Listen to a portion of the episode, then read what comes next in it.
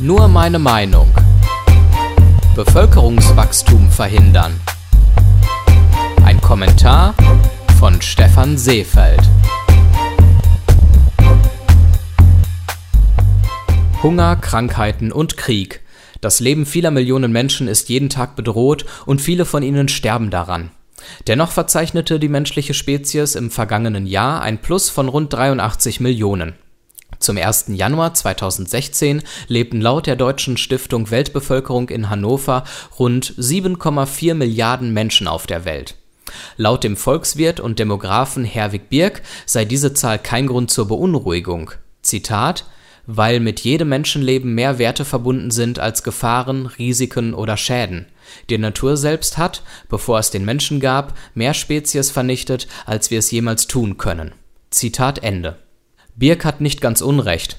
Durch Umwelteinwirkungen und Katastrophen starben viele Lebewesen aus, nicht zuletzt die Dinosaurier. Anpassungsfähige Lebewesen existieren heute noch immer. Zudem sind viele neue Tier- und Pflanzenarten entstanden, die an heutige Umweltbedingungen angepasst sind. Der Mensch zerstört jedoch mutwillig und aus Eigennutz, sprich zielgerichtet, die Tier- und Pflanzenwelt auf der Erde, um sich zum Beispiel neue Landstriche zu erschließen oder Rohstoffe zu verwenden an eine fortwährende zielgerichtete Zerstörung der Umwelt, zum Beispiel durch den Bau von Städten, lässt es sich schwerer anpassen als an eine einmalige Umweltkatastrophe oder die schleichende Veränderung des Klimas. Denn dort, wo Tieren und Pflanzen der Raum genommen wird, können keine neuen Arten entstehen. Je mehr Menschen es auf der Welt gibt, desto mehr Fläche werden sie einnehmen müssen. Tiere und Pflanzen haben erst dann wieder das Potenzial, sich auszubreiten und neue Arten hervorzubringen, wenn die Menschen weniger dominant sind. Dies wird nur über eine Reduktion der Weltbevölkerung möglich sein, da der Mensch bekanntlich nicht fähig ist, aus Fehlern zu lernen und trotz der bestehenden Möglichkeiten Hunger und Krieg abzuschaffen. Herwig Birk selbst benutzt in seinen Erläuterungen dazu die Begriffe könnten und müssten, um die Probleme unserer hohen Population zu beseitigen. Das Bevölkerungswachstum lässt sich jedoch nicht so leicht verhindern, zumindest dann nicht, wenn man eine moralisch verträgliche Methode anwenden möchte.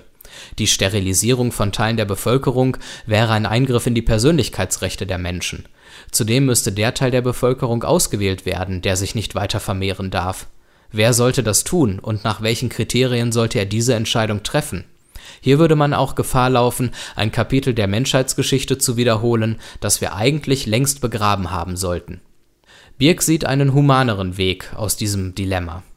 Zitat Meine Theorie sagt, dass Menschen bei der Fortpflanzung nicht nach biologischen Impulsen handeln, so wie das bei Tieren ist. Je mehr Kinder sie sich leisten könnten, desto weniger haben sie. Zitat Ende. Der Schlüssel zur Reduktion der Weltbevölkerung, die er übrigens ab 2070 vorausberechnete, liege in Entwicklungskontinenten.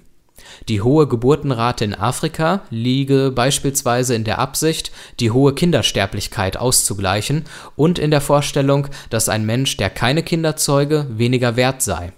Zitat: Wir bräuchten überhaupt keine Verhütungsmittel zu verteilen, wenn die Entwicklung in Afrika in Gang gebracht würde Aufklärungsarbeit ist das Allerwichtigste. Zitat Ende. In Anbetracht der Tatsache, dass täglich Tausende von Menschen aus afrikanischen Ländern fliehen, weil Krieg und Hunger das Leben der dortigen Bevölkerung dominieren, während Aufklärung trotz Bemühungen internationaler Hilfsorganisationen auf sich warten lässt, darf es bezweifelt werden, dass wir die Probleme unserer Vorherrschaft auf der Erde in den Griff bekommen werden, bevor wir die magische Marke von 8 Milliarden erreichen. Bis dahin schädigen wir uns und unsere Umwelt weiter. Alle Folgen von Nur meine Meinung gibt es als Audiopodcast und als Text auf www.stephanseefeld.de.